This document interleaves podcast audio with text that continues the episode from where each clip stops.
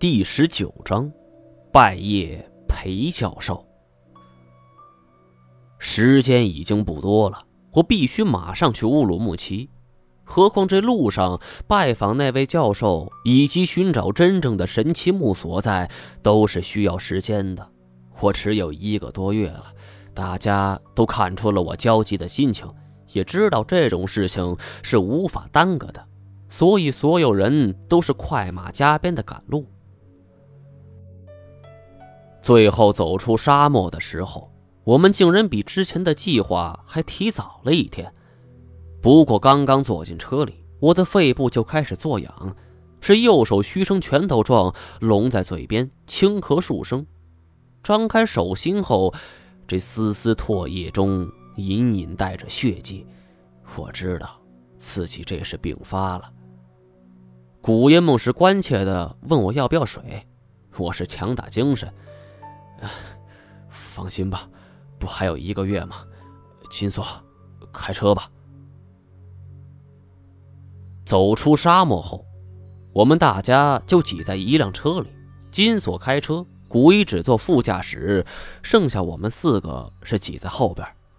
而艾山只给了我们一个电话号码，就去无人区的沙漠还骆驼。他说，如果有时间的话，会去乌鲁木齐看我们。没时间的话，就得我们自己搞定了。这种结果是最好的。不管有没有时间，我都没打算等他，因为现在什么事儿都不如这件事重要。刚从沙漠出来，也顾不上休整，我们一路途经高速、连霍高速、温宿县和乌鲁木齐相隔上千公里，这按照时间来推算，怎么也要十几个小时。但是没想到。这一路上，金锁开得飞快。当晚天还没有完全黑下来，我们就已经到了乌鲁木齐。不过，由于纬度高，又时值夏天，乌鲁木齐的白天时长已经达到了十五个小时左右。虽然天还是亮的，实际上已经是夜晚了。我们按照艾山留的电话号码打过去，那边是一个女孩的声音。他发现我们告知来意之后，这女孩便约定第二天在一家咖啡厅见面。经过长途跋涉，在广袤地域的新疆来回折腾，我们每个人都是周身疲惫。我们在第二天约好的咖啡厅附近找了一家旅店，就各自睡下了。虽然我心事重重。但是抵不住身心俱疲，这一夜竟然睡的是格外踏实，很久没有睡过这么香的觉了。第二天下午，我们来到了咖啡厅，因为人太多，为了避免吓到对方，我们全都分开坐。你最好跟一个女孩坐一起。太前向我说道。他这句话说出来的时候，我一度怀疑他是不是转性了。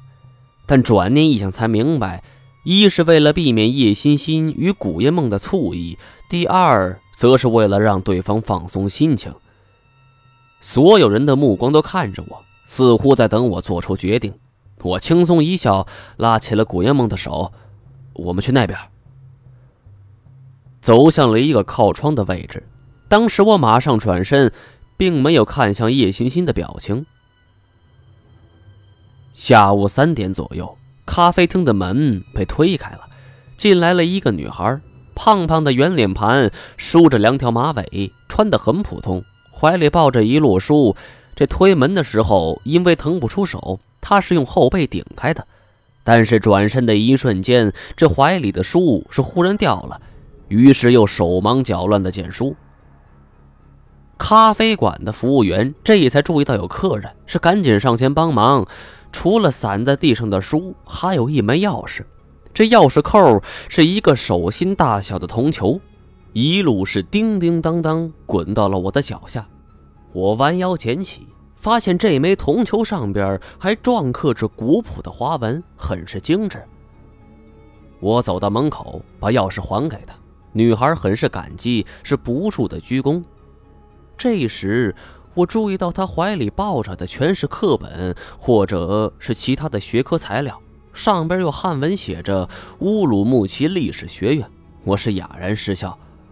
阿奈尔，我看到了这所学校的名字，想起艾珊的妹妹阿奈尔正好是这家学校的，因此询问。这个胖乎乎的女孩是连连点头，问我是谁。呃，你好，张一毛。不得不说，这女孩可比她哥哥汉语好多了，没有一点口音，标准的普通话。阿奈尔赶紧和我握手，没想到他这一握手，这怀里的书又掉了。我们又是一阵手忙脚乱。古烟梦也走上前来，帮忙把书给捡起来。谢谢，这这是你女朋友吧？哦，呃，她，我刚说了两个字，就被古烟梦抢了去。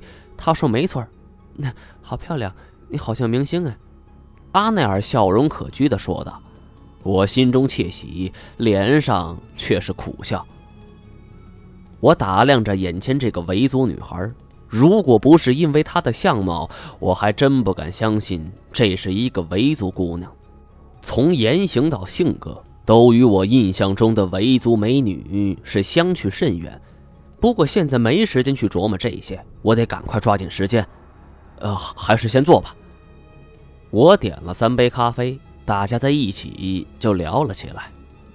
这阿奈尔说。他自己的专业就是历史学，而在学校里，他有两位导师，一位是当地的维族人，而另一个则是一位汉人。我说，这研究本地历史的一定是这位维族教授了。可哪知道阿奈尔却说不对，说这研究本地历史的是那位汉族教授。这一点有点出乎我意料之外了。常言道，这是文史不分家。我本身是中文系的科班出身，虽然不是专业的历史系学生，却也知道这西域三十六国的历史是属于冷门中的冷门。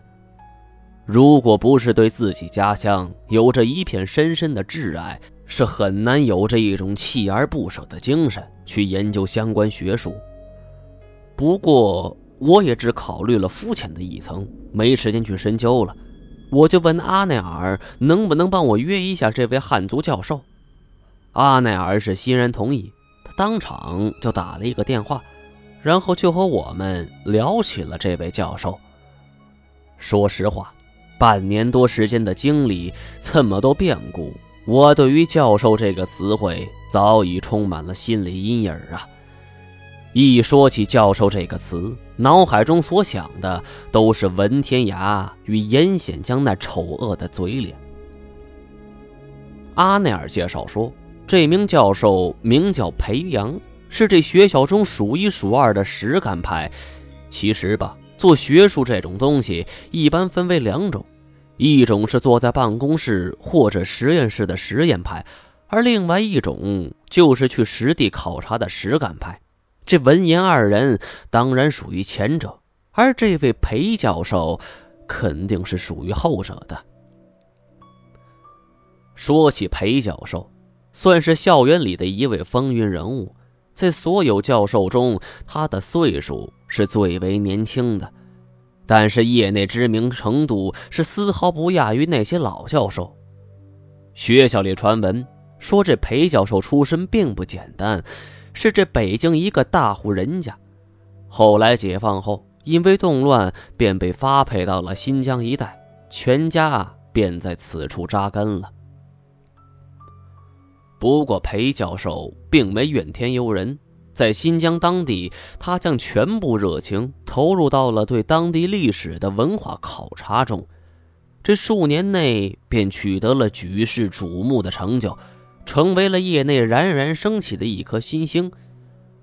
而对于这位名声日益显赫的年轻学者，很多知名大学都不惜重金聘请，却被他一一回绝了。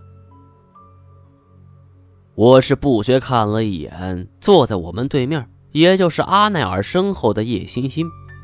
对于做学术的人来说，能够喊出“为了全人类”。这是无异于年轻人中的中二少年，绝大部分都是为了扬名立万。这叶欣欣一个外表看似很单纯的女孩，不也正是为了这些吗？我是喝了一口拿铁，继续听着。裴阳声名鹊起，各种应酬活动是接踵而来。但是裴阳的性格很怪，他是从来不参加任何的活动应酬，所以业内对于这位年轻学者的评论很有意思，有能力，但是个书呆子。在旁人看来，他不合群，也没有社会交际能力，所以久而久之，他也被渐渐冷落了。这种怪异的性格还给他带来了其他麻烦，比如评级考核。凭这培养的本事，只要能走走关系，那就是手到擒来。他却毫不关心，所以到现在，他还是学校里一个普通教授。听到这儿，我与古烟梦是不禁相视一笑。裴阳，我对这个人越来越感兴趣了。我们正聊着，店门被再次顶开，而说是顶开更为恰当。因为这进来之人跟阿内尔是一模一样，怀里抱着书，倒退着走进来，用后背顶开了门。同样，这怀里的书也掉了一地。阿内尔见状，是急忙起身跑去，喊道：“裴老师！”我不禁苦笑啊，看来这两人还真是一对师徒。这远处的金锁也绷不住，就笑出了声帮他捡书的同时。我看到这位裴教授年纪虽轻，但是由于常年在外工作，是皮肤粗糙黝黑，前额谢顶露出了高出天际的发际线，戴着一副黑框的方形眼镜，这镜片厚的跟玻璃瓶平底似的，连连鞠躬道谢：“呃，谢谢谢谢，呃，谢谢，十分感谢。”裴阳教授对吧？你好，张一芒。我主动介绍自己。当大家全都落座后，裴阳坐着很拘束，这两只手掌是不停地擦着裤子，一张脸更是憋得黑里透红。我虽然对这位教授十分钦佩，但也不想绕圈子。这时间紧迫，所以我便开门见山：“裴教授，呃，约您来这种地方有些唐突了，希望你不要见怪。只不过我有一些疑惑，呃，希望您能够指点一二。”时间紧迫，所以希望您不要见怪。裴阳的两只手是局促的放在大腿之上，又是点头哈腰。呃，哪里哪里，呃，不敢不敢。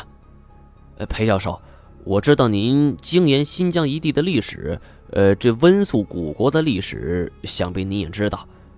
呃，相传在这温宿古国中有一棵神树。刚说到这儿。这裴阳的身子颤抖了一下，他进屋之后第一次目光与我对视，我轻咳了一声：“这您知不知道这棵神树的下落？”裴阳几乎是不假思索道：“毁了。”啊，我并没听清。呃呃，当年姑墨国灭温宿国，呃，将这棵树付之一炬了。裴阳是个不懂社会交际之人。更不会说谎。虽然他说出这番话的时候没有一丝一毫的停顿，但正是这种毫不犹豫的语气令我生疑呀。我们之前考察了那么多的资料古籍，甚至连博古志这种十分生僻的古籍也翻了出来，对于这神奇木的下落是一无所知。